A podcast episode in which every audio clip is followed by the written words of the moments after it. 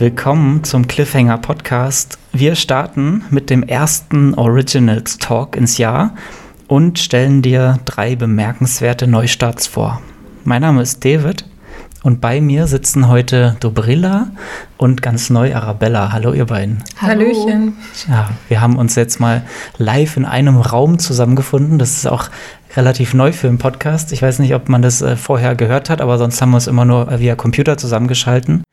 Und unsere Anja, die ist gerade in LA, weil sie eben hier nicht dran teilnehmen kann, ist Arabella, die ganz neu in der Shelft-Redaktion dazugestoßen ist, jetzt hier beim Serientalk mit dabei. Arabella, was kannst du uns über deine Serien-Highlights aus dem letzten Jahr noch berichten? Zuerst mal, ich freue mich, dass ich dabei bin. Ich freue mich auf die Sendung heute und auf eure Meinungen. Wenn ich über meine Serien-Highlights sprechen muss, so All-Time-Favorites sind beispielsweise Game of Thrones, die Klassiker, aber auch Mad Men. Und wenn ich speziell auf das Jahr 2019 gucke, würde ich sagen, variiert das auch zwischen großen Produktionen wie The Witcher, die wahrscheinlich viele Leute begeistern, aber auch eher Spartensachen wie A Very English Scandal von der BBC. Ah, eine Miniserie, ja. Genau. Wo, wo läuft die gerade? Auf Magenta TV kann man die streamen, also auch sehr spartig leider noch, aber mhm. ja. Na, Magenta TV, die rüsten ja auch auf. Die haben ja auch schon einige Originals, die exklusiv bei denen laufen, ne? The Handmaid's Tale. Ja, das stimmt. Wobei das ja jetzt auch auf Amazon Prime mittlerweile ah, läuft. Ja, ne? ja, genau, ja. genau. Ja, und zur Berlinale wird Magenta auch einige Serien-Neustarts vorstellen, also jetzt Ende Februar. Und da werden wir auch dann mal ein Auge drauf werfen. Mhm. Wir haben lustigerweise von Anja aus LA eine Sprachnachricht bekommen. Die hat nämlich da die Oscar-Verleihung mitverfolgt und da wollen wir mal reinhören, was sie uns von der Oscar-Stadt zu berichten hat. Los geht's. Hallo, hier spricht Anja aus LA. Wer schon einmal in Los Angeles war, weiß, dass die Stadt vollgepflastert ist mit Postern zu jeglichen Filmen und Serienstarts. Im Januar und Februar ändert sich allerdings etwas. Auf den zweiten Blick merkt man dann erst, dass die gezeigten Filme gar keine Neustarts sind und auf einigen Postern sogar gar nicht der Film beworben wird, sondern die Regisseurinnen und Schauspielerinnen. Immer mit dem Satz For Your Consideration, also eine Aufforderung, diesen Film zu berücksichtigen. Die Plakate sind gar nicht für die breite Masse gedacht, sondern ganz zielgerichtet für die Mitglieder der Academy of Motion Picture Arts and Science besser bekannt als die Academy. Diese Zeit heißt hier Oscar Campaigning und ist gang und gäbe in der Award Season. Es gibt insgesamt ca. 7000 Mitglieder der Academy und man kann sich nur vorstellen, dass diese Wähler in der Zeit zu den wichtigsten Personen der Stadt gehören. Der Academy werden täglich DVDs, Drehbücher, extra produzierte Coffee Table Books zum Film, Goodiebags mit super ausgefallenen Geschenken und viele weitere Dinge geschickt. Zudem schmeißen die großen Produktionshäuser Riesenpartys, laden zu super teuren Restaurants ein oder veranstalten exklusive Auftritte von den Stars der Filme. Das natürlich nur für die Freunde des Hauses und nicht für die Academy, heißt es offiziell. Es soll auch sogenannte Whispering Campaigns geben, also Flüsterkampagnen. Diese sollen durch Mundpropaganda einen Hype kreieren. Hier werden professionelle Marketingfirmen eingestellt, die wortwörtlich auf die Straße gehen und über den Film sprechen und somit genau diesen Hype erzeugen sollen.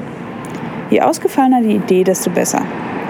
Zum Beispiel wurden für den Film The Favorite Schauspielerinnen in Kostümen und gepuderten Perücken losgeschickt, um den Mitgliedern der Academy auf der ganzen Welt einen Kuchen persönlich vorbeizubringen. Auf dem Kuchen stand der Satz aus dem Film How Goes the Kingdom? Man munkelt sogar, dass es auch dreckig hergeht. Harvey Weinstein soll das Gerücht in die Welt gesetzt haben, dass John Nash ein Antisemit sei und wollte damit verhindern, dass sein Film A Beautiful Mind für den Oscar berücksichtigt wird. So wird pro Studio oder pro Film zwischen 3 bis 20 Millionen Dollar nur für die Oscar-Kampagne ausgegeben.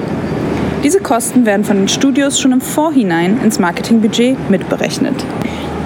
Inwieweit sich die Academy davon beeinflussen lässt, kann man aber nicht sagen. Zum Beispiel soll Netflix diese Saison ca. 100 Millionen Dollar für die Kampagnen investiert haben. Sie haben sogar ein vom Aussterben bedrohtes Kino in New York gekauft und dort exklusiv Netflix-Filme zu zeigen. Konnten dieses Mal bei der Verleihung allerdings nur zwei Statuetten mit nach Hause nehmen. Ziemlich sicher ist aber, dass Filme mit kleinerem Budget es viel schwieriger haben, im Gedächtnis der Academy zu bleiben. Danke dir dafür, Anja. Wir freuen uns äh, auf deine Wiederkehr. Es wird ja in ein paar Monaten soweit sein, wenn du deinen Film dort vor Ort fertiggestellt hast. Wir drücken dir die Daumen. Dobrilla, willst du mit dem ersten Original für diese Folge starten? Sehr gern, David. Und zwar geht es heute erstmal nicht um eine Serie, sondern um einen Film, der am 31. Januar 2000, äh, 2020 äh, bei Netflix gestartet ist. Das ist Der schwarze Diamant im Original Uncut Gems. Ich bin sehr, sehr begeistert von diesem Film und stelle ihn mal kurz vor. Also, er ist von den Safety Brothers. Vielleicht haben einige von euch schon Good Time von 2017 geschaut. Und er wird vertrieben von Netflix und von A24. A24 ist vielleicht schon einigen ein Name. Das ist eine ziemlich junge Produktions- und Verleihfirma mit Sitz in New York. Und die letzten sieben, acht Jahre bringen sie einen tollen Film nach dem anderen raus. Sehr, sehr besondere Produktionen von sehr jungen äh, Regisseuren Regisseuren. Sehr viele ähm, Debütfilme waren auch damit runter und zuletzt auch Filme, die wirklich sehr viele Auszeichnungen erhalten haben. Wir hatten zum Beispiel 2015 Ex Machina, 2016 Moonlight, 2017 It Comes at Night, Lady Bird äh, und es sind äh, Regisseure bei ihnen vertreten wie Robert Eggers, der zuletzt eben The Lighthouse gemacht hat oder auch Ari Aster, der Midsommar und davor noch Hereditary gemacht hat. Auch sehr, sehr viele Horrorproduktionen sind darunter und ähm, ich bin schon sehr lange Fan von vielen, vielen Produktionen, die sie so auf den Markt gebracht haben. Das sind wirklich Filme mit völlig neuen Perspektiven und so auch der schwarze Diamant. Wie gesagt, von den Safety Brothers, die nun schon seit einigen Jahren, ungefähr seit zehn Jahren zusammen Filme machen. Das sind wirklich zwei Regiebrüder aus New York und mit der Schwarze Diamant haben sie wirklich etwas geschafft, äh, woran sie schon seit zehn Jahren gearbeitet haben. Also Ende 2009 hatten sie die Idee dafür und ähm, konnten sie allerdings äh, noch lange nicht umsetzen und äh, haben in der Zwischenzeit eben ganz andere Produktionen dazwischen geschoben. Ihnen war von Anfang an klar, dass Adam Sandler die Rolle spielen sollte. Was nicht so ganz klar war, war, welcher äh, reale Basketballspieler äh, wirklich ähm, die andere wichtige Rolle in dem Film übernehmen sollte. Es war auch zwischenzeitlich der leider inzwischen verstorbene Kobe Bryant äh, im Gespräch und noch ein paar andere. Und mit jedem neuen Casting, jeder neuen, jedem neuen Versuch, das alles zu timen, mussten auch neue Drehbücher verfasst werden. Und äh, ich habe in einem Interview gehört, dass sie über 160 Drehbuchfassungen hatten für diesen Film. Also, ja, allerdings. Es wurde sehr, sehr viel Arbeit reingesteckt und ich finde Arbeit, die sich wirklich gelohnt hat.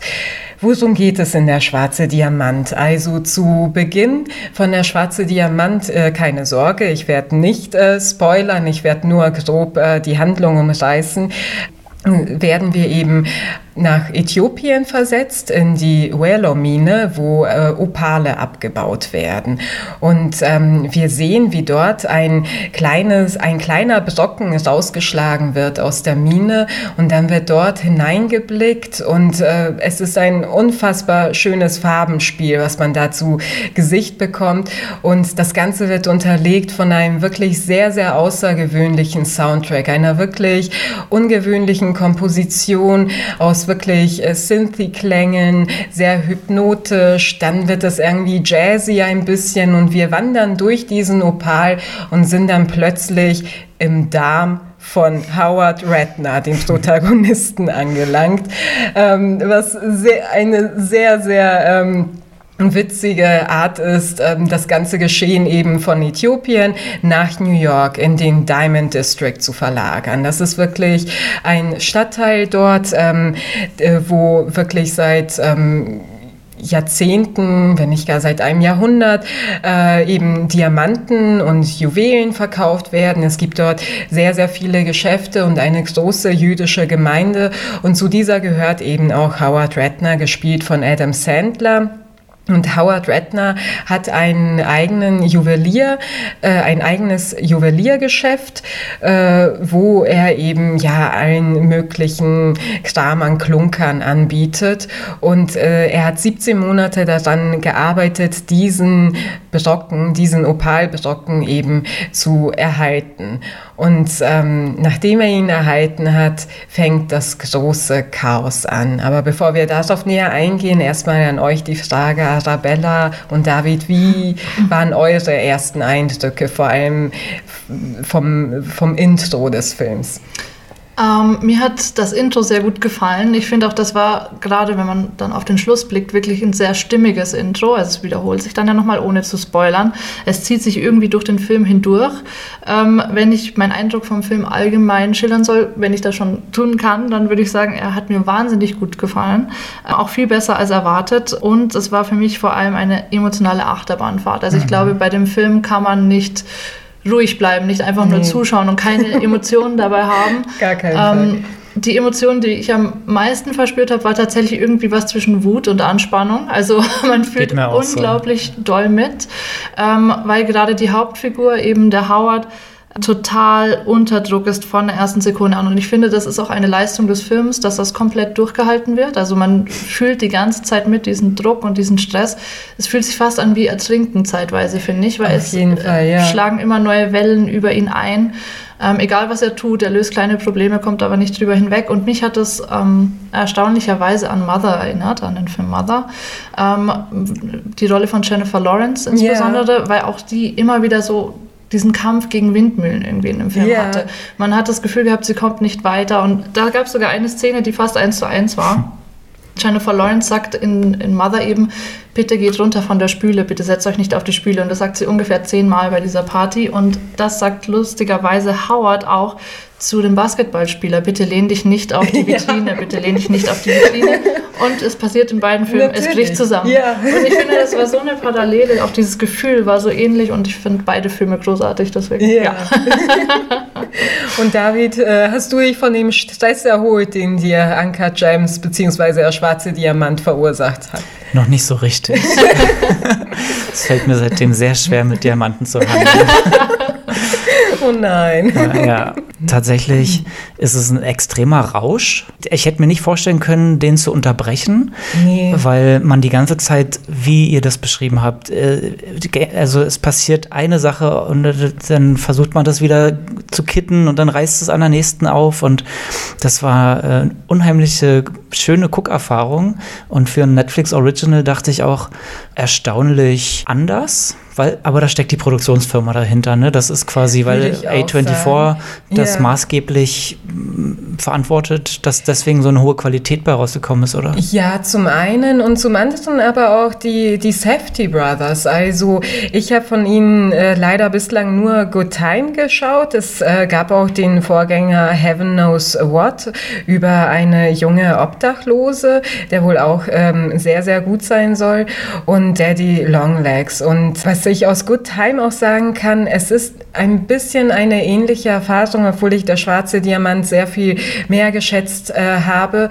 Die, die Handlung reißt einen so mit. Es ist wirklich rauschhaft, wie mhm. du schon so beschreibst. Es ist wirklich wie ein Trip, äh, von dem man sich erstmal nicht lösen kann. Und man hat Angst vor allem, was als nächstes passiert in der nächsten Szene, was wird noch und äh, es wird schlimmer und schlimmer.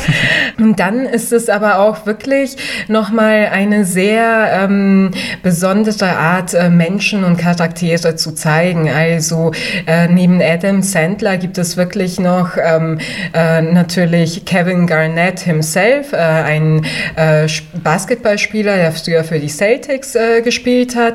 Und dann gibt es aber auch wirklich sehr viele Nebenfiguren, die nicht unbedingt professionelle Schauspieler sind. Zum einen Julia Fox, die Howards äh, Geliebte Julia spielt, die wirklich vorher nie äh, geschauspielt hat. Und ähm, noch sehr edgy, sehr raue Charaktere. Und das Ganze wird auch noch betont. Also es ist auch eine Art zu filmen, Film. Auf 35 Millimeter wurde es mhm. über weite Strecken gefilmt und äh, dann hinterher nochmal farblich äh, bearbeitet, so dass viele vor allem blau-schwarze Töne im Vordergrund stehen.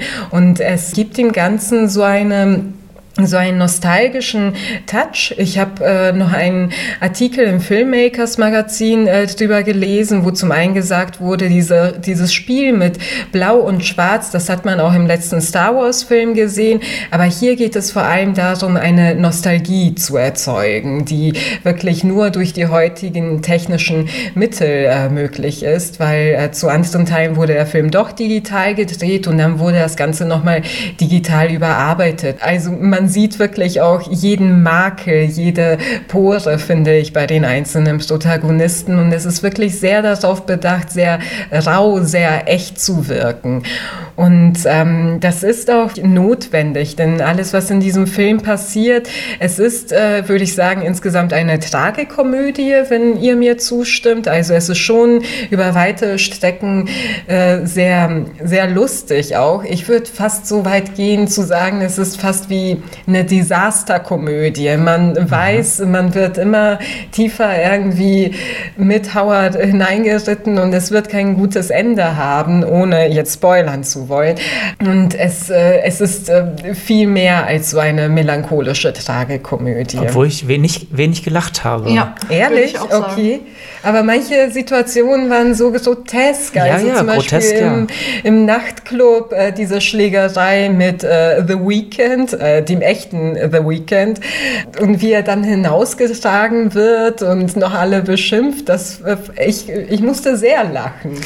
Ich fand das mehr tragisch als lustig, muss ich sagen. Also das war so ein weiterer Schritt nach unten. Das stimmt. Ähm, aber weil du gerade äh, The Weeknd erwähnt hast, ich fand das irgendwie sehr bemerkenswert, dass The Weeknd und Kevin Garnett sich tatsächlich selbst gespielt haben, mhm. Voll, weil, weil, sie ja sie überhaupt nicht sympathisch Rollen, sind. Ne? Ja, genau. Also, aber sie sind nicht sympathisch. Also nee. Nee. und sind auch negativ besetzt. Also ich meine, ja. The Weeknd ist frauenverachtend. Dann in dieser einen Szene, die ja. du gerade geschildert hast, der beschimpft ja dann noch die Ex-Freundin von Howard.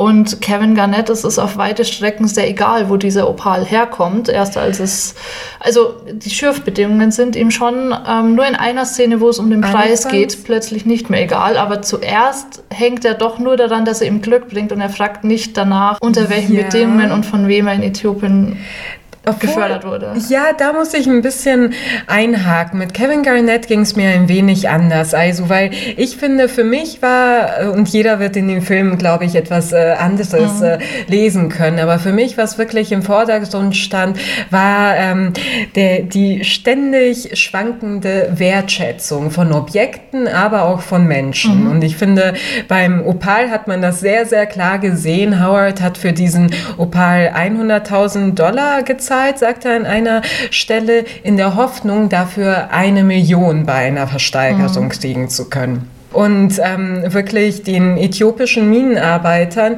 ähm, hat er quasi einen Bruchteil dessen äh, bezahlt, beziehungsweise werden wahrscheinlich nicht mal die Minenarbeiter mhm. was davon haben, sondern wirklich ja. noch zwischengeschaltete ja. Unternehmen. Mhm. Ich finde, dieser Wertewandel, also diese Wertschwankung des Opals, den hast du auch immer wieder bei den einzelnen Menschen in äh, Uncut Gems, der schwarze Diamant. Zum Beispiel eben Howards äh, Wertschätzung gegenüber seiner äh, Geliebten mhm. Julie Julia.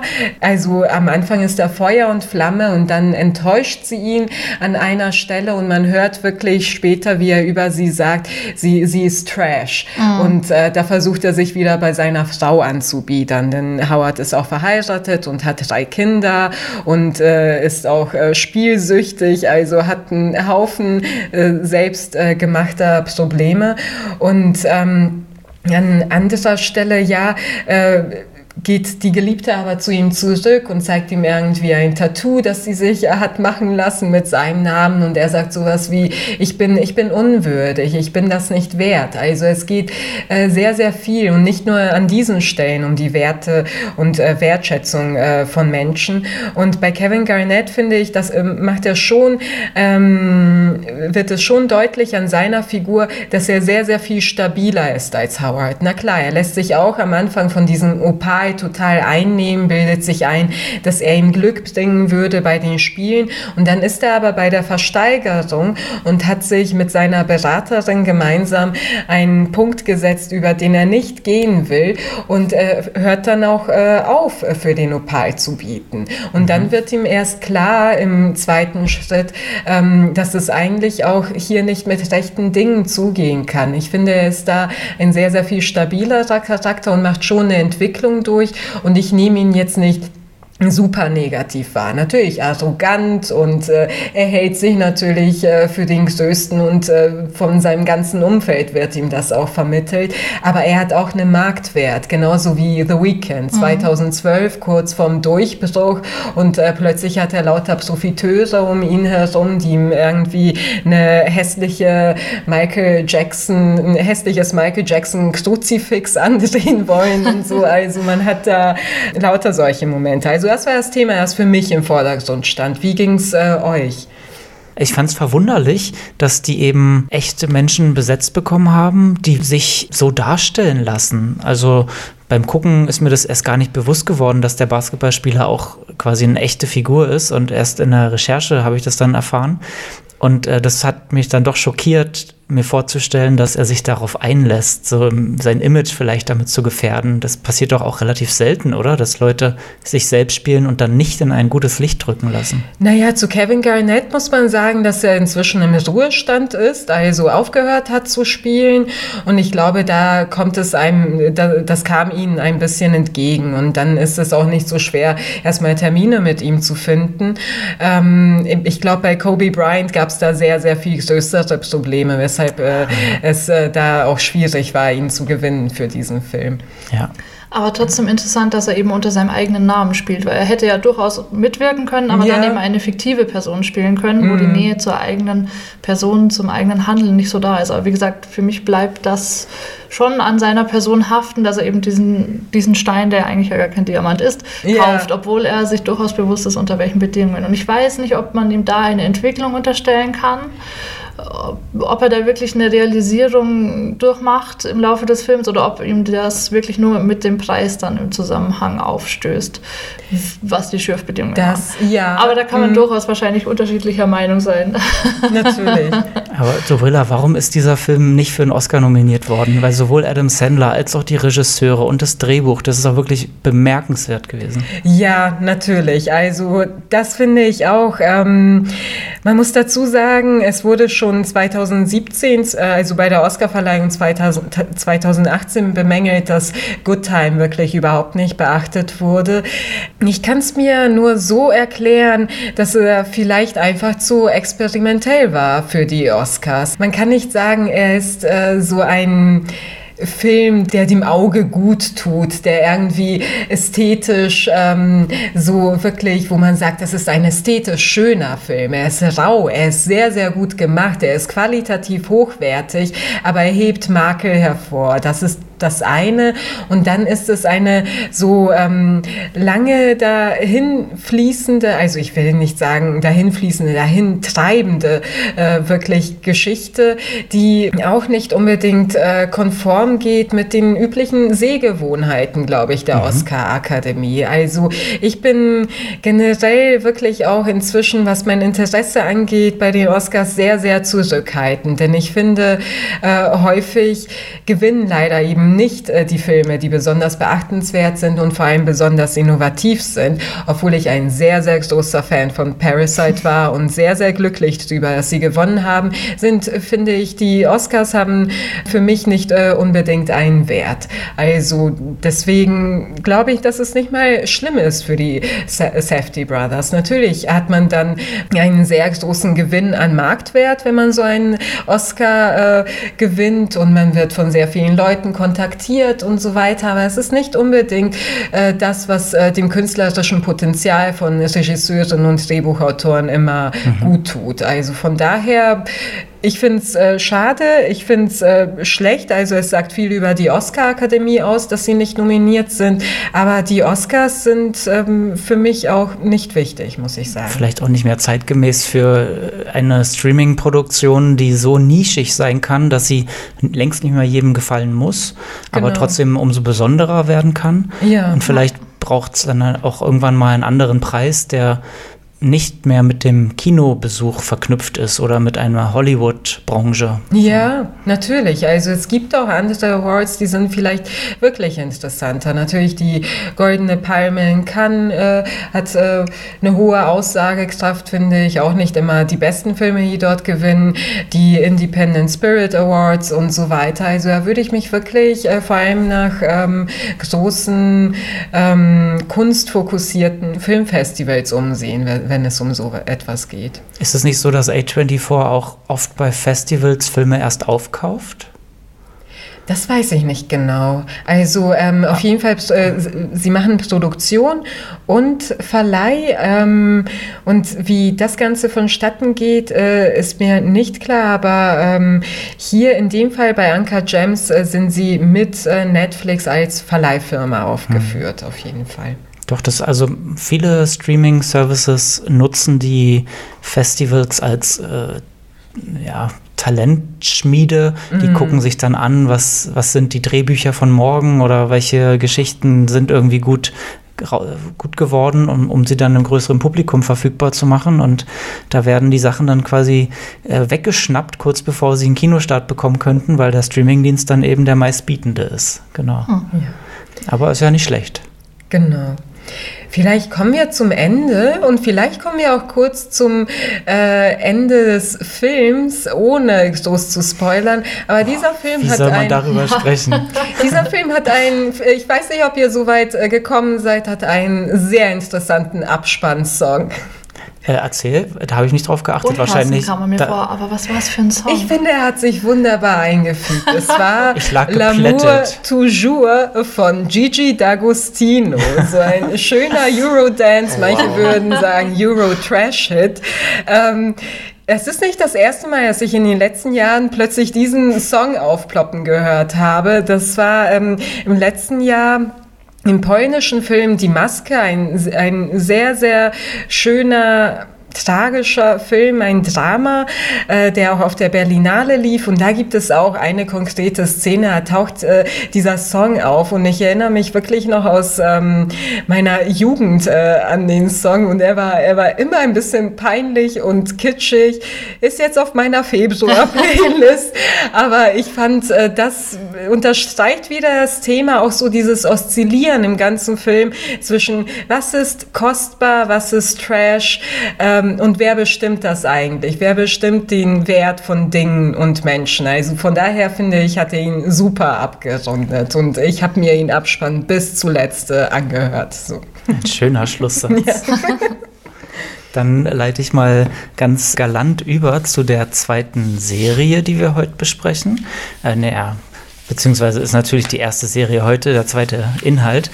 Und ich habe mich mit der neuen Star Trek-Serie Picard beschäftigt. Mal in die Runde gefragt, wie weit seid ihr gekommen? Die Serie ist ja erst Ende Januar gestartet. Jetzt gerade zum Zeitpunkt der Aufnahme sind drei Folgen draußen gewesen. Zweieinhalb Folgen. Ja? Zwei. Okay. Und habt ihr, habt ihr gern geschaut oder war es eher so ein äh, Abarbeiten für, für unser Gespräch? Also ich habe es äh, im Abarbeiten-Modus angefangen, muss ich ganz ehrlich sagen, weil ich ein totaler Non-Trekkie bin. Also bei allen, die jetzt zuhören und denken, die hat doch keine Ahnung und so. Es stimmt, ich habe nie Star Trek äh, vorher geguckt und äh, ich habe es begonnen und so ab der zweiten Folge war ich schon äh, Feuer und Flamme, zumindest für diese eine Geschichte, obwohl einem sehr viele Details um, die Kopf um den ja. Kopf gehauen werden. Sehr viele Fachausdrücke. Aber hallo, wirklich. Ja, ging mir auch so. Ich kann mich teilweise anschließen. ähm, ich bin auch absolut kein Trekkie. Ich kenne keine Serie, keinen Film aus der Reihe. Ähm, deswegen ist mir das Universum auch gänzlich unbekannt. Ähm, mich hat aber dann auch die zweite Folge nicht überzeugt. Also ja, okay. für mich war es wahnsinnig schleppend. Ähm, ich glaube auch wegen den vielen Details, die du schon erwähnt hast, oder vielleicht auch wegen der vielen Regeln, die das Universum mit sich bringt, mit denen ich gar nicht vertraut bin. Mhm. Ähm, ich muss aber auch sagen, dass mich die Themen bislang noch nicht wirklich äh, gegriffen haben. Aber vielleicht möchtest du da erst zum Inhalt noch mehr sagen, bevor ich da jetzt vorgreife. Nee, möchte ich nicht, weil okay. äh, das, wie, wie willst du diesen Inhalt erklären? Ja. Also man muss sich einfach vor Augen führen, dass das bereits die siebte Serie ist aus dem Star Trek-Universum. Und das hat eine Kulturgeschichte, die ragt 60, 70 Jahre zurück. Und wir alle drei haben noch nie irgendwas damit zu tun gehabt. Und wir haben uns jetzt mal vorgenommen, diese Serie uns anzugucken, weil die äh, gerade so äh, relevant scheint. Ja, viele Leute äußern sich sehr positiv darüber. Und ich habe mir so ein bisschen vorgenommen, mal herauszufiltern, was könnte das sein, was die Serie besonders macht. Jetzt begegnen wir wieder einem bekannten Charakter, dem Jean-Luc Picard, einem Franzosen, der lange Zeit in der Sternenflotte ein, ein Schiff durch die Weiten der Galaxie manövriert hat und versucht hat, äh, diplomatische Beziehungen zwischen den Völkern zu wahren und Konflikte beizulegen. Und das fand ich erstmal eine unheimlich spannende Ausgangssituation. Und ich denke, da kann man sich auch relativ schnell drin einfühlen.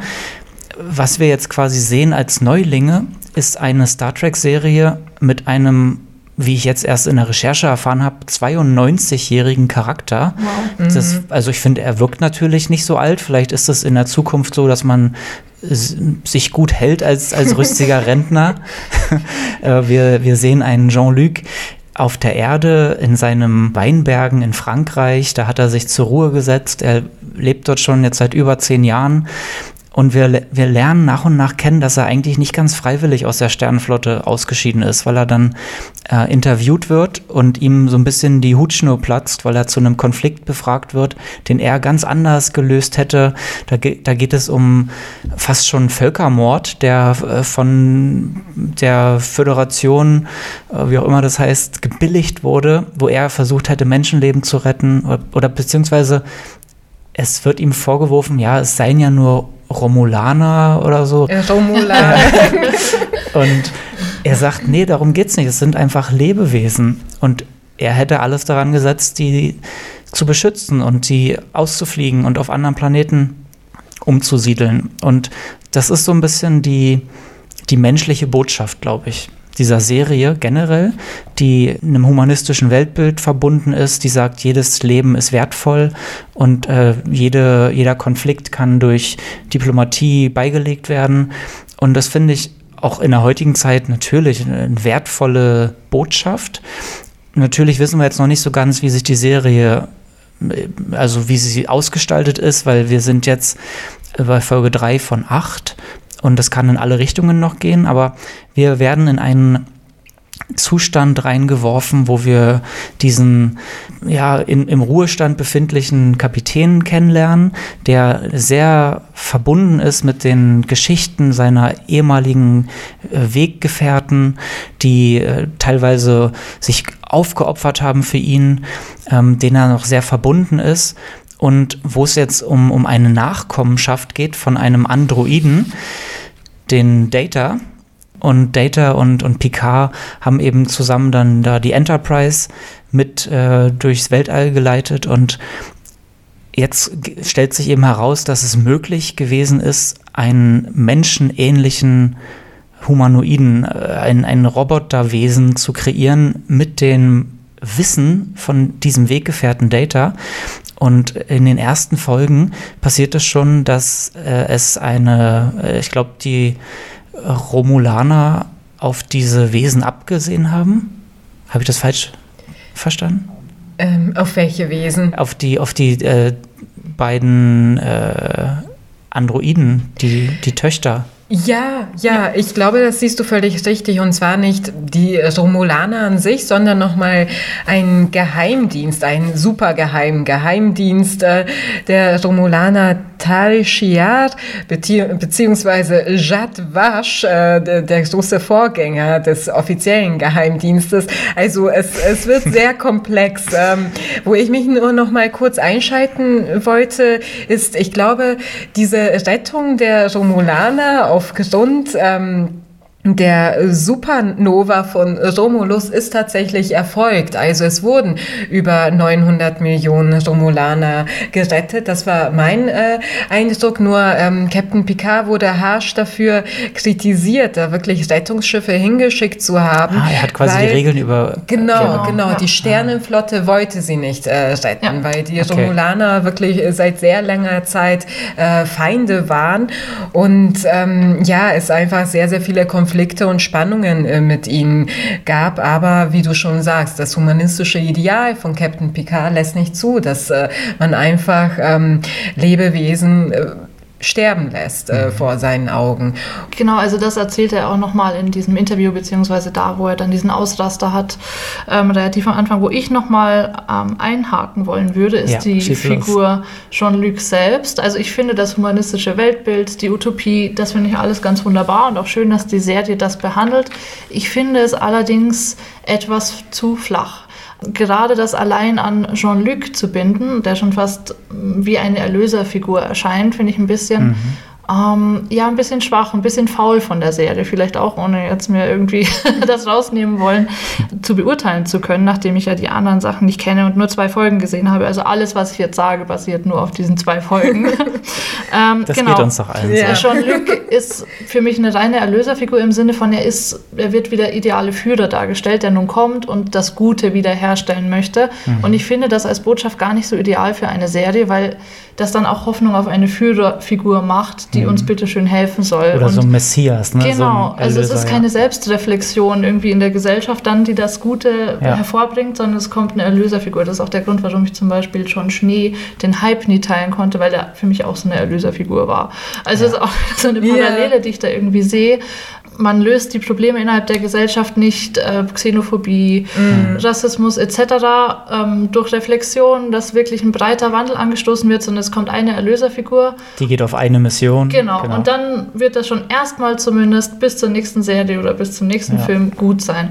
Und damit einhergeht dann auch eine relative Vorhersehbarkeit, könnte ich mir vorstellen. Natürlich, ich kenne erst zwei Folgen, aber ich könnte mir vorstellen, dass es natürlich ein hoffnungsvolles, positives Ende haben wird und ja. dass zwischendrin vielleicht nochmal moralische Herausforderungen oder Herausforderungen anderer Art, Überzeugungsarbeit beispielsweise geleistet werden muss. Ja. Aber es ist immer irgendwie klar, es wird auf einer positiven Note enden. Mit Sicherheit für ihn, auf jeden Fall. Ich meine, die Serie heißt Star Trek Picard. Es war klar, dass es sich irgendwie um ihn drehen würde. Ich gehe total mit, wenn du Erlöserfigur sagst. Das kann man schon auf jeden Fall ähm, nochmal betonen und dass es eben auch nicht sehr zeitgemäß mhm. ist. Es fing auch ähm, diese eine Kritik aus der Süddeutschen Zeitung, online zumindest, äh, damit an, oh, es ist nicht zu leugnen, dass Picard ein alter weißer Mann ist, ja. aber er ist quasi ein guter. Und ich würde ähm, nicht nur sagen Erlöserfigur, sondern wirklich auch eine Art von Vaterfigur, glaube ich. Also wirklich mhm. so eine positiv anmutende Seite des Patriarchats äh, vielleicht. Es ist ähm, er ist ja wirklich eine sehr, sehr große Kultfigur einfach. Äh, Patrick Stewart in der Rolle an sich und Patrick Stewart so wird auch sehr gefeiert und geliebt und geschätzt. Und ähm, es ist schon ähm, Erlöserfigur mit Sicherheit, weil es sind verhärtete Fronten und niemand sonst äh, scheint helfen mhm. zu können. Nur eben dieser 92-Jährige, der sich eigentlich schon auf sein Chateau zurückgezogen hat, der Franzose ist und wie ich bei der Recherche erfahren habe, ist äh, Französisch ab dem 24. Jahrhundert ausgestorben und deswegen redet er Englisch und äh, trinkt Earl Grey und äh, liebt Shakespeare. Was für, was für ein Schlag ins Gesicht für jeden Franzosen diese Figur schon immer gewesen sein musste, war mir nicht klar. Auf jeden Fall glaube ich, dass ganz viele einfach mit ihm auch sehr viel so eine warme Nostalgie äh, verbinden. Also durch äh, diesen Humanismus und dass man vielleicht denkt, ah, wenn es je eine Zeit gegeben hat, Picard zurückzubringen, dann ist sie jetzt. Dann mhm. ist sie jetzt, wo wir wirklich ähm, darüber sprechen, ob man äh, im Mittelmeer Menschenleben rettet oder nicht. Es ist jetzt, wo wir uns auch vor künstlicher Intelligenz natürlich fürchten und vor der Zukunft. Und das sind ähm, alles äh, für mich Themen, die da in diesen ersten beiden Folgen wirklich äh, aufgegriffen und auf interessante Weise miteinander verbunden werden. Ja, und das stimmt. Ich finde auch, dass es einem zumindest leicht gemacht wird, den Einstieg zu finden, weil, also mir ging es jetzt nicht so, dass ich gelangweilt war, aber es ist, es ist, ähm, die Welt wird schön erzählt. Also sowohl dieses Frankreich, wo ich, wobei ich mir nicht sicher bin, ob wir wirklich in Frankreich sind oder ob das, weil wir dann immer so schnell nach San Francisco in diese oh. äh, diese Zukunftsstadt mit, mit der Golden Gate Bridge irgendwie ah, schalten. Darüber habe ich mir überhaupt keine Gedanken Nein, gemacht. Ich auch nicht. Aber vielleicht ist dieses äh, warpen, wenn man sich so auf, aufs Raumschiff äh, schießt, so dann vielleicht kann man sich auch auf der Erde so von A nach B bewegen damit. Ja, echte Techies lachen uns ja. gerade wahrscheinlich aus. Ähm, klärt uns gerne auf, also per E-Mail ja, oder cliffhanger.chef.com. Wir, ja. wir freuen uns über Links zu den richtigen Artikeln. Aber die Geschichte, die jetzt erzählt wird, dass er auf die Rettungsmission gehen muss und dass es nur er machen kann, das geht auf jeden Fall launig los. Also also er stellt im Grunde eine Crew zusammen, er braucht Piloten, er braucht irgendwie auch eine Wissenschaftlerin und so als, als Außenstehender kann ich das schon gut mitgehen. Also das ist irgendwie ein bekanntes Rezept, diese Origins Methode, dass man jetzt irgendwie erst Team up und dann äh, auf Mission geht. Aber Arabella, die hat es quasi jetzt schon nicht gereicht. Ähm, es war eine Mischung aus nicht gereicht und zu viel auf der anderen Seite. Also wie ja. gesagt, mir waren, mir fiel der Einstieg einfach nicht so einfach aufgrund der vielen Regeln, die es zu beachten gibt. Und ich habe das zusammen mit meiner Freundin geguckt, die sich eben schon auskennt und hat dann oft mal was eingeworfen von, das funktioniert so und das ist wegen weil. Und ich dachte mir so, wow, ohne diese Kommentare würde ich überhaupt nichts kapieren. Also ich hatte da eine mhm. ganz andere Seherfahrung scheinbar als ihr. Ich fand es unglaublich schwer, mich im Universum zurechtzufinden. Das ist das eine, das zu viel und das zu wenig ich ist. Ich habe es auch nicht verstanden.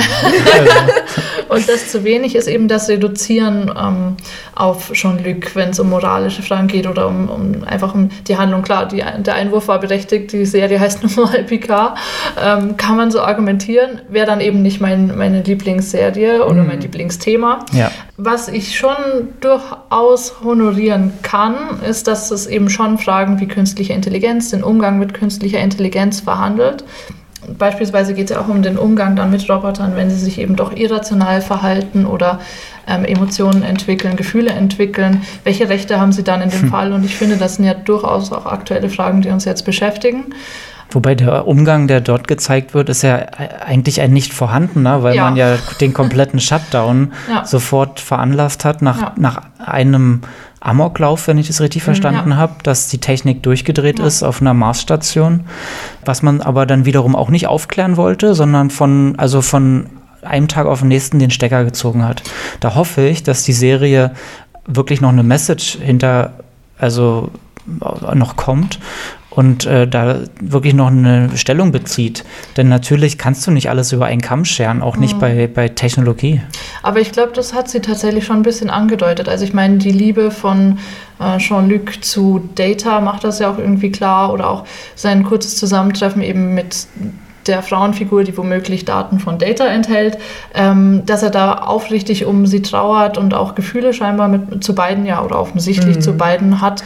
Stimmt, also im Grunde sein Menschenbild Aber geht, es geht so weit. eben mit äh, Jean-Luc einher. Also es ist wieder Jean-Luc, ah, ja. auf, auf, den das zurückgeht, eben dieses positive Umgehen ja. mit diesen Figuren oder mit diesen hm. Androiden, genau. Voll. Ähm, genau, das können dann vielleicht auch andere Medien besser. Also Games können das, finde ich, zum Beispiel mhm. sehr gut über künstliche Intelligenz sprechen. Ich weiß nicht, ob ihr Gamer seid, aber Detroit Become Human, das hat schon fast filmische Qualität mhm. und dadurch, dass du selber Androiden steuerst und auch Menschen, wird das eben ein bisschen tiefer verhandelt, wie David, du jetzt gesagt hast, das vielleicht auch die Serie bislang tut. Aber ja, gut, okay. das wird sich vielleicht ja noch zeigen, ob das passiert. Ich frage mich ja generell noch bei der Serie, ähm, ob, mh, hm, ob jemand, der keinerlei Bezug zu Star Trek hat, da jetzt einschalten sollte. Gute Frage. Ich meine, wir haben es getan, weil es deine Idee war. Danke. Ähm, Nein, ich habe es ähm, nicht ungern gemacht, aber ich bin generell, ich weiß nicht, wie es euch dabei geht, äh, ich denke sehr lange darüber nach, bevor ich mich in ein wirklich sehr ausladendes, seit Jahren, Jahrzehnten Absolut, bestehendes ja. äh, Erzähluniversum ja. äh, noch einarbeite. Und ähm, jeder hat Dinge, die er hat an sich vorbeiziehen lassen. Ich glaube, du warst nie mit an Bord bei Game of Thrones. Äh, genau. Ich habe, äh, das muss ich jetzt mal zugeben, nie Harry Potter gelesen und auch nicht die Filme geschaut. Und die Filme extra nicht geschaut, weil ich dachte, ah, vielleicht willst du eines Tages die Bücher lesen. Und es hat nie so wirklich ähm, gerade in meine Welt, ähm, also gepasst und man weiß einfach, wie viel Ze wie zeitintensiv das ist. Und ja. dann will man ja auch wissen, wie es weitergeht. Das ist genau das, worauf ich hinaus will. Ja, man, man im Grunde macht es erst richtig Spaß, wenn man diese ganzen Verbindungen hat, Arabella, Natürlich. die dir deine Freundin geben ja. konnte. Ja. Ähm, mir hat das gefehlt und dadurch. Mhm weiß ich nicht, ob ich die weiterempfehlen würde. Vielleicht ist das der, du musst nicht alles schauen dieser Folge, weil Frage, ja. wenn du äh, Angst davor hast, äh, da zu wenig Verbindung zu haben, weil es eben dieses große Universum gibt, dann äh, wird es dir schwerfallen, dort den Einstieg zu finden. Ich würde sagen, das hängt vielleicht auch ein bisschen davon ab, ob man generell eine Liebe zu Science Fiction hat und wenn man ohnehin vielleicht schon Star Wars Fan ist, auch wenn das wahrscheinlich jetzt auch schon wieder. Oh, der Vergleich, der sitzt. Für mich als ähm, jemanden, der da kein großer Anhänger ist, geht mir der Vergleich vielleicht leicht über die Lippen. Ähm, ja, ich denke, wenn man da fremd zu dem ganzen Thema ist, zu dem ganzen Themenkomplex, dann ist es schwierig, da Fuß zu fassen. So ging es mir zumindest. Ja. Mhm. Ja, würdet, ich, würdet ihr Daumen hoch geben? Ah, ich bin nicht so ein Daumen hoch, Daumen runter. Es ist mir ein bisschen zu schwarz-weiß und dafür habe ich zu wenig Folgen gesehen. Ähm, die äh, finde ich wirklich berechtigt, also Frage, die du schon gestellt hast, ist äh, weiterschauen oder nicht.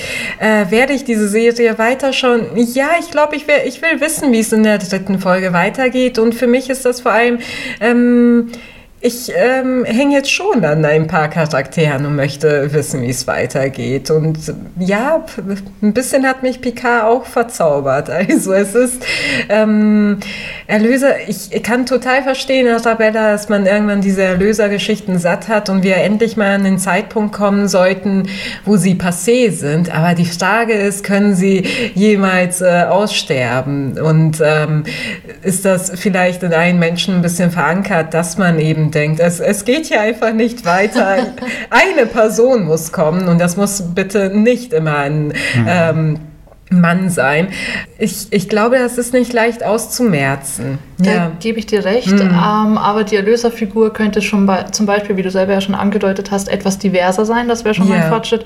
Und das Zweite wäre, sie könnte nicht nur schwarz oder weiß sein das ist, finde ich, generell ja, auch wieder in der Serie ein Thema. Es gibt die Bösen und es gibt die Guten und es scheint sehr wenig Nuancen dazwischen zu geben. Ja. Und mhm. Jean-Luc ist eben das personifizierte Gute. Klar, er das kämpft stimmt, ein bisschen ja. mit sich selber, mit den, den Erlebnissen, die er hat, aber er ist trotzdem gut. Gut, ja, er steht gut. hinter all seinen Entscheidungen und das genau. ist mitunter das, was eine Figur spannend macht, dass man ja auch Konfliktpotenzial in sich bergen sollte. Ja, auf und das sehe ich Fall. jetzt auch noch nicht so arg ja. bei ihm. Genau, also Erlöser in Ordnung, aber vielleicht mit ein bisschen ja, mehr Abstufung oder Selbstzweifel. Stimmt. Das stimmt, also es könnte wirklich ja. ein bisschen widersprüchlicher auch sein in sich. Dann ja. bin ich froh, dass ich die Serie ins Programm mitgenommen habe. Und äh, ich danke euch sehr für die Insights, weil ich habe ja selbst nicht alles verstanden. Ne? Das gebe ich ja ganz offen zu. Arabella, was hast du uns mitgebracht? Ja, ich möchte mit euch über eine ganz andere Serie, die nicht in die Zukunft, sondern in die Vergangenheit schaut, sprechen, mhm. nämlich über Gentleman Jack. Das ist eine Koproduktion von BBC One und HBO, die seit Ende Januar auf Sky Atlantic läuft und dementsprechend auch im Online-Angebot von Sky verfügbar ist. Wir befinden uns quasi in der Halbzeit der ersten Staffel. Vier Folgen sind bereits ausgestrahlt. Es gibt eben insgesamt acht in der ersten. Und das kann ich schon mal vorwegnehmen, es wird eine zweite Staffel geben. Ähm, zunächst zum Inhalt. Worum geht es in Gentleman Check? Wenn man es ganz knapp und ganz pointiert sagen möchte, es dreht sich einfach alles um Ann Lister. Ann Lister ist eine Grundbesitzerin und eine Industrielle, die zur Mitte des 19. Jahrhunderts in, ähm, im britischen Halifax lebt und sich dort allerdings nicht allzu oft aufhält. Zumindest bis zum Zeitpunkt der Handlung tut sie das nichts. Stattdessen verbringt sie ihre Zeit mit Reisen durch Europa, durch Amerika, ähm, lässt sich von Freunden in Anatomie und Medizin unterrichten und hat zahlreiche Liebschaften mit Frauen. So weit, so gut. Damit haben wir schon einige Punkte angesprochen, die sie zu einer herausragenden Persönlichkeit vor diesem zeitlichen Hintergrund eben machen. Mhm. Denn um 1830 herum ist es unüblich, dass Frauen Geschäfte abschließen und dass sie ihrer lesbischen Neigung so offensiv nachgehen, wie Anne Lister das tut. Das Ganze wird dann noch äh, komplettiert durch ihr Auftreten, durch ihr Äußeres. Denn anstatt sich mit äh, Kleidern und Korsetts zu zeigen, äh, setzt sie auf Frack und Zylinder. Manchmal hat sie noch einen extravaganten Gehstock Stock mit dabei, trägt auch aus, ähm, ausschließlich schwarz. Ähm, genau, und dieses Auftreten ist es dann auch, dass ihr den Namen Gentleman Jack, der durchaus spöttisch gemeint ist, einbringt und dann auch eben titelgebend für die Serie ist. Ähm, man kann es kaum glauben, aber diese Enlister ist eine tatsächliche Figur. Sie hat tatsächlich gelebt, ist eine historische Person. Und was noch besser ist, ähm, sie hat ein umfangreiches Tagebuch hinterlassen von über 7000 Seiten, ähm, in dem sie unter anderem über das Geschäftliche, aber auch über ihre amorösen Seiten, über ihre Geschichten irgendwie viel erzählt. Ähm, Sally Wainwright, die nicht nur die Idee zur Serie hatte, sondern auch bei einigen Folgen das Drehbuch und die Regie beisteuerte, hatte eben das große Glück, dann so umfangreiches Material zu haben, um eine sehr tiefe, wie ich finde, und vielschichtige Person, Ann Lister, in der Serie nachzuzeichnen. Ähm, Suran Jones heißt die Schauspielerin, die Ann Lister in der Serie porträtiert und ich finde, sie tut das sehr gut. Sie wird eben dieser Vielschichtigkeit ähm, des Charakters durchaus irgendwie gerecht.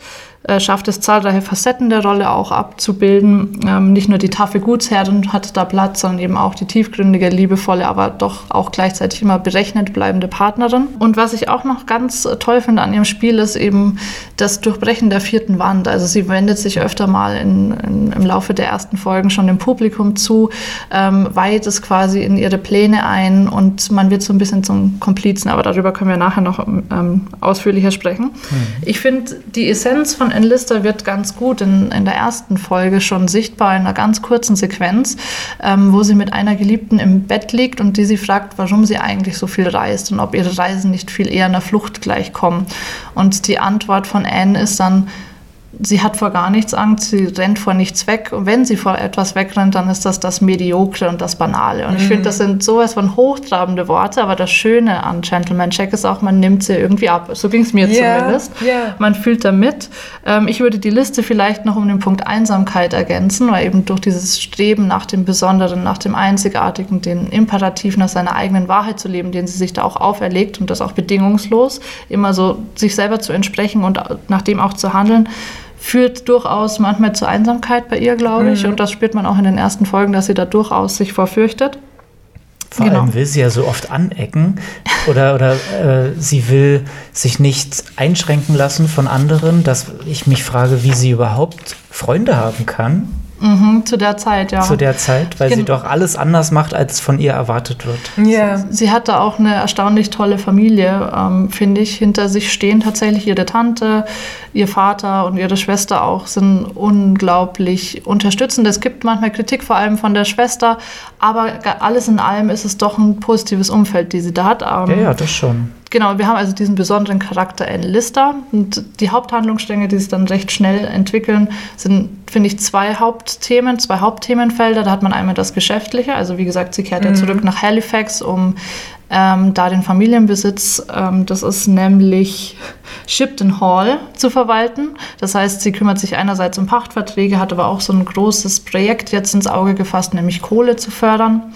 Ähm, das ist so der eine Schauplatz, der sich auftut. Und der zweite Schauplatz sind eben die amorösen Dinge. Sie hat sich nämlich in den Kopf gesetzt, sie möchte heiraten und um sich eben treu zu bleiben, wie du auch sagst, sie tut das in jedem Aspekt ihres Lebens, muss es eine Frau sein. Und es muss nicht nur eine Frau sein, sondern es muss auch eine Frau sein, die ihren wirtschaftlichen Interessen entspricht. Deswegen sucht sie sich eine mhm. Gutsherrin aus. Das ist Anne Walker.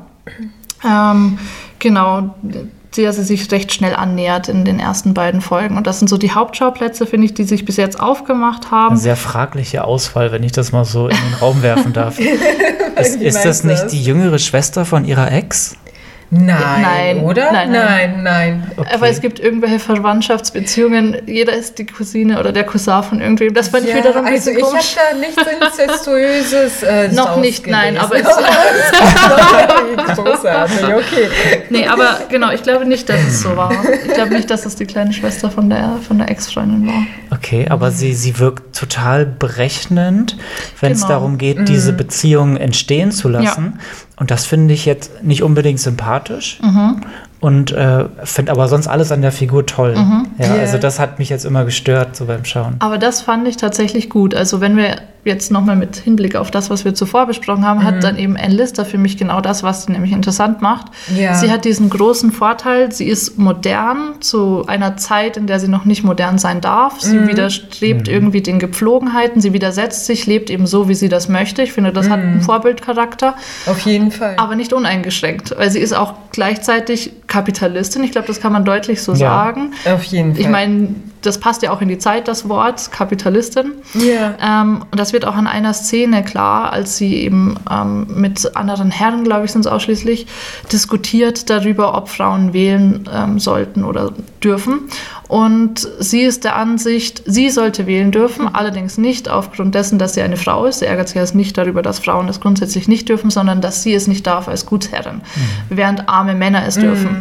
Also sie hat ein ganz großes Klassenbewusstsein. Ihre Interessen ja, durchsetzen. Natürlich. Ja. Das fand ich auch sehr interessant ähm, an der Serie. Also zunächst einmal super interessante historische Figur. Ich habe äh, auch zu ihr ein wenig recherchiert und ähm, wirklich für mich äh, der der Hauptempfehlungspunkt der Serie ist äh, diese Hauptfigur und diese vielen Lagen, die diesem Charakter gegeben mhm. wurden. Also ähm, nicht nur, wie du schon sagst, einerseits wirklich schon eine Art ähm, Feministin, eine Vorfeministin und jemand, der wirklich dafür kämpft, wirklich ihr Leben selbst gestalten zu können zu einer Zeit, also kurz vor der viktorianischen Zeit, wo es, wo das Frauen, auch vermögende Frauen, nicht wirklich möglich war. Mhm. Und ähm, dann aber auch äh, Kapitalistin. Und was sich sonst noch wieder spricht, ist eben, dass sie wirklich nach außen hin sehr resolut, sehr ehrfurchtgebietend äh, und direkt ist, aber wir sie auch als sehr höflich und mitfühlend äh, in einigen äh, Szenen erleben. Und ähm, dann auch noch, ähm, teilweise ist sie sehr, sehr überheblich, finde ich, manchmal auch ihren, ihrer Familie gegenüber und lässt sie spüren, dass sie das Ganze äh, eben mittelmäßig findet, was das ist, wie du schon sagtest, äh, wovor sie eben gerne äh, weglaufen möchte, weil sie das nicht ertragen kann. Ähm, Gleichzeitig fragt man sich, finde ich, sehr schnell, also nach ein paar Folgen, diese, ähm, äh, diese wirklich, diese Distanz, die sie einnimmt äh, zur Gesellschaft und ähm, gleichzeitig, ja, auch eine Traurigkeit, ob das, es ist alles irgendwie, finde ich, tiefer begründet, weil wieso sollte sie keine Distanz wahren zu einer Gesellschaft, die ihr sehr schon zu spüren gibt und auch zu spüren gegeben hat, dass sie eigentlich nie Teil dieser Gesellschaft sein wird, so wie sie ist, so, so burschikos und mit den Gerüchten, die man über sie gehört äh, hat, dass sie junge Frauen verführen würde und so. Also es ist eine Gesellschaft, die sie klar spüren lässt, dass ähm, eigentlich nur ihr Vermögen sie schützt, nicht äh, total exkludiert zu werden. Aber findest du, dass sie wirklich in Distanz zur Gesellschaft geht?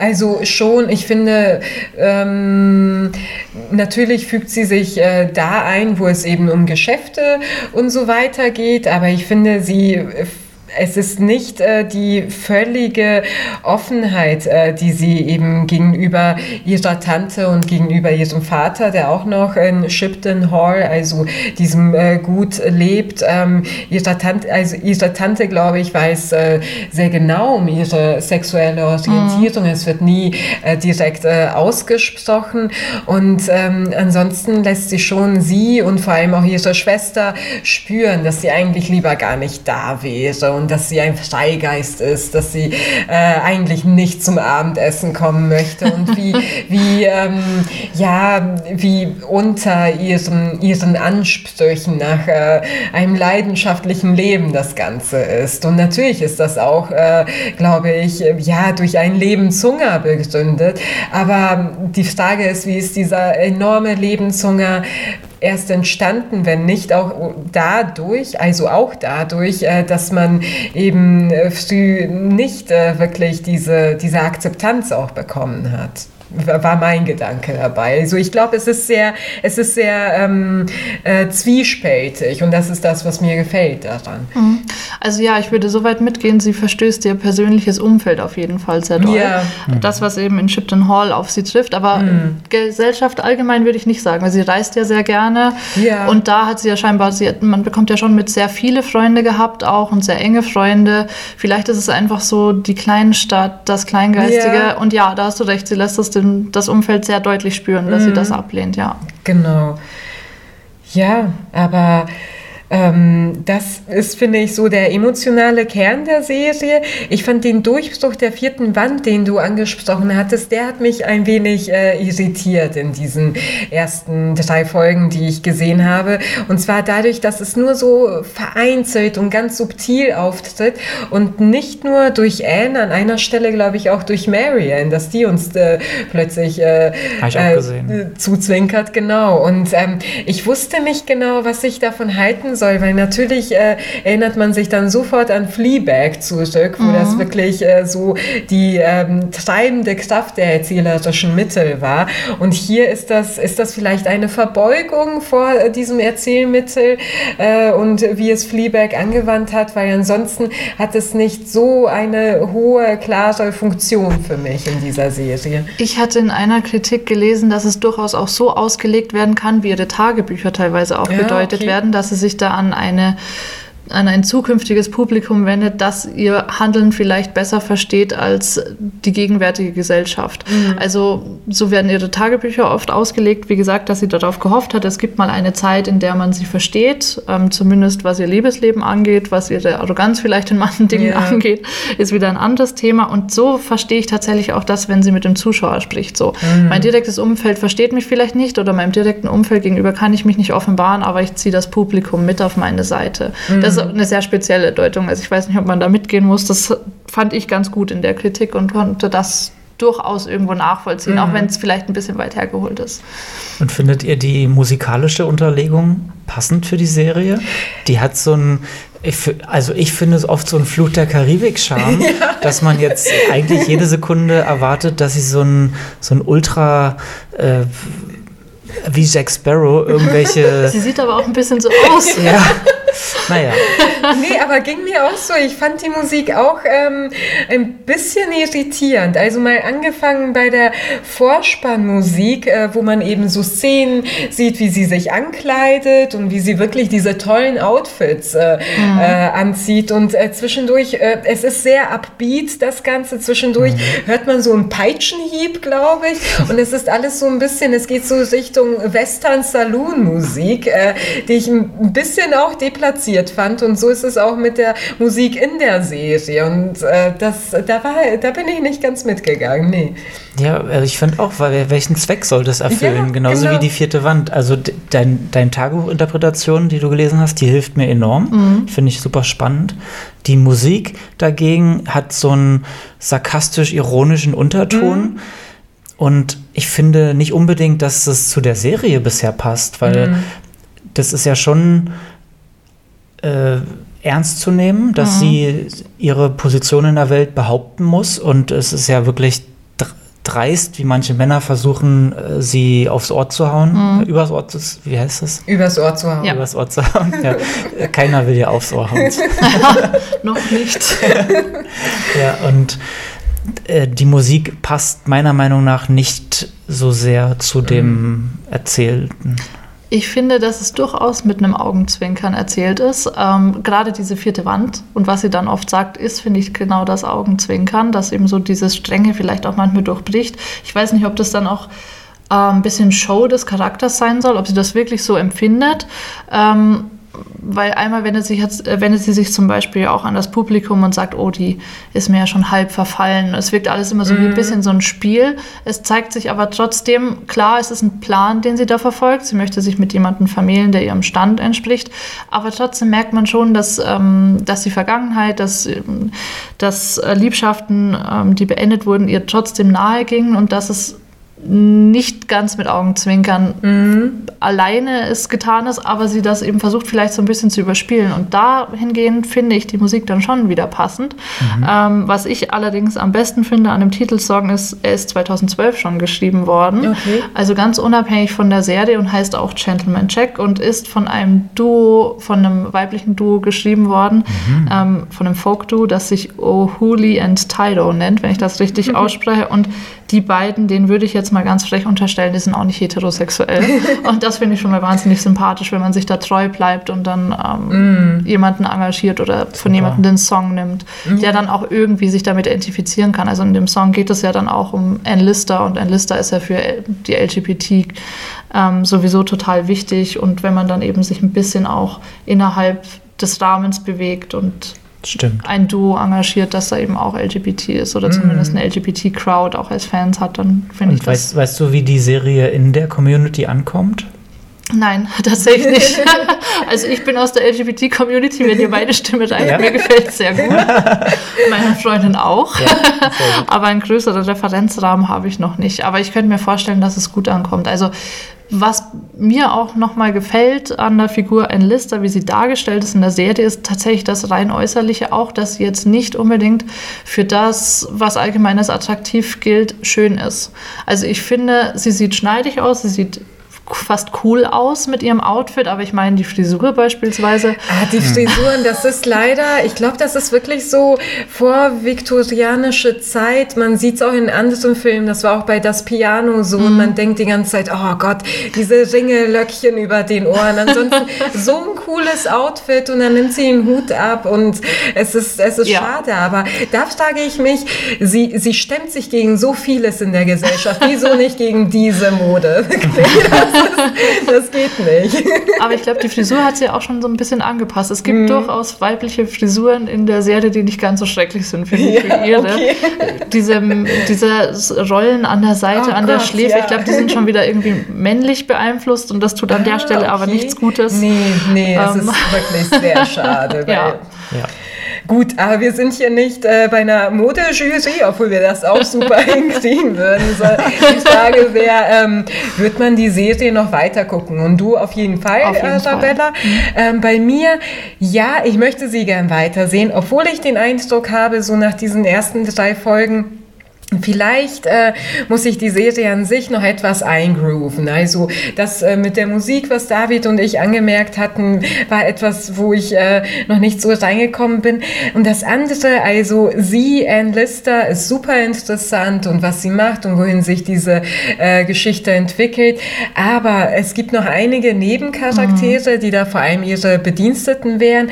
Und deren Geschichten, da wurde, finde ich, nicht so viel investiert. Es gibt irgendwie eine eine ähm, ja, ungewollte Schwangerschaft. Ähm, es gibt äh, ihre Schwester, die ich eigentlich sehr interessant fand, weil das auch äh, eine Figur, äh, also eine Schauspielerin ist, die eine Figur in Game of Thrones gespielt hat, mhm. nämlich Yara, von der ich sehr großer Fan war. Und ähm, dann haben, haben mich noch ein bisschen diese repetitiven Anfänge gestört. Jede Folge, das fällt einem vor allem auf, wenn man Folgen nacheinander guckt, fängt mit so einer schnellen Kutschfahrt Fahrrad an oder indem sie eben schnell äh, äh, ein Haus aufsucht und die Kamera im Rücken hat und so. Das hat mich ein bisschen... Ähm, Ja, da dachte ich, das, das kann doch besser werden. Also ich äh, finde, sie muss auch noch so diesen Groove zwischen Witz und Tragik, zwischen Melancholie und Heiterkeit finden.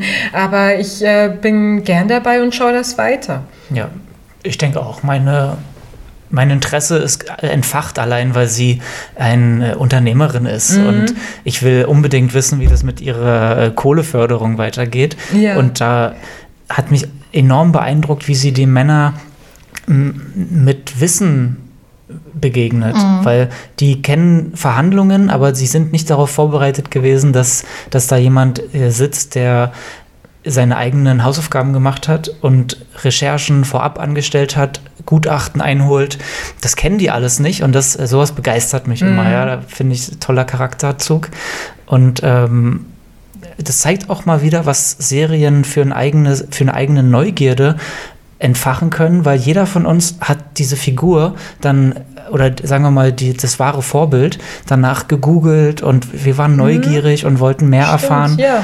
Also was ich mir, was ich mir da von den Streaming-Plattformen wünschen würde, wäre vielleicht selber solche Zugänge bereitzustellen, ja. mir die passende Doku noch zu empfehlen mhm. oder weiter für eine Literatur. Also oder vielleicht müssen wir das bei Shelft machen, ja, aber das gibt ein total großes Interesse daran, wenn man einmal so gefesselt ist, ähm, mehr zu erfahren, Hintergründe, ja. Kontexte. Und da die idealen Quellen zu finden. Ja, dann können wir ja zusammenfassen, so auch 200 Jahre nach ihrer eigentlichen Lebenszeit ist Ann Lister noch nicht im Banalen und Mediokren angekommen. Und Nein, keineswegs, keineswegs.